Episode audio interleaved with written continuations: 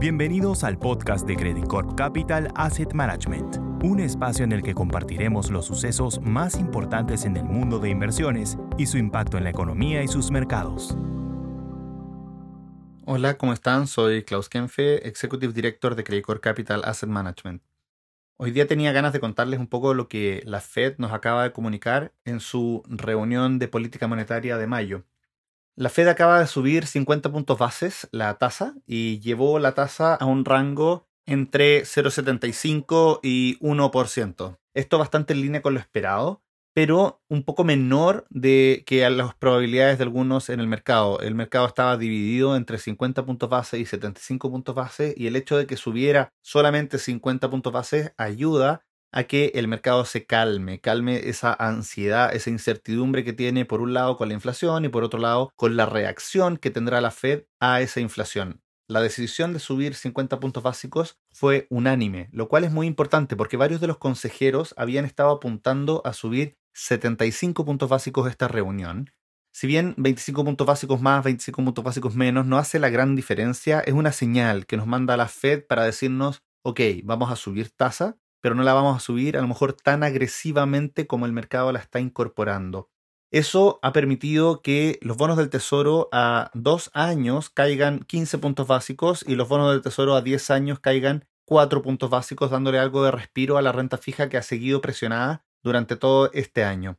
La renta variable, por su parte, también recibió como muy buena noticia esta subida de tasa, que, como les digo, es una subida de tasa más rápida que lo que venía haciendo. La reunión anterior fue de 25 puntos básicos, ahora de 50, pero menor que lo que parte del mercado esperaba. Eso ha permitido que la bolsa de Estados Unidos hoy día, a la, a la hora que estamos grabando este podcast, esté subiendo 2,99% en el S&P y teniendo un Nasdaq, un índice más tecnológico, ¿cierto? Subiendo un 3,39%.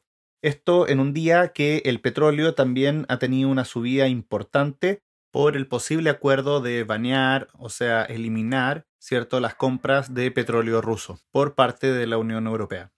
Creo que esta es una primera luz de tranquilidad de cara hacia a lo que estamos viendo de inflación. Efectivamente, la inflación va a seguir alta, pero estamos viendo ya algunos indicadores que apuntan a que la inflación va a venir bajando Estamos viendo algo más de suavidad en el mercado inmobiliario en Estados Unidos, algo más de suavidad en el mercado del trabajo en Estados Unidos. Estamos viendo precios que ya dejan de subir, si bien el petróleo se mantiene en niveles altos, deja de subir más allá de lo que fue en marzo. Así que creemos que entre abril, mayo vamos a ver el pic de la inflación y por lo mismo eso va a permitir que los activos financieros que han sido muy golpeados hasta ahora por esta inflación alta empiecen a desarrollar su rentabilidad normal o incluso más que normal en los meses que quedan hacia adelante.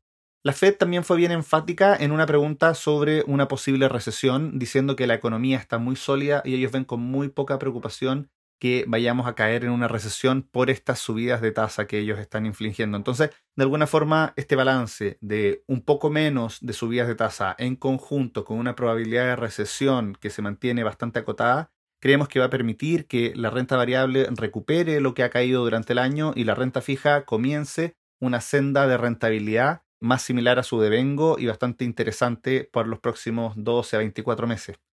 Eso quería contarles hoy día, muchas gracias y que esté muy bien. Credit Corp Capital Asset Management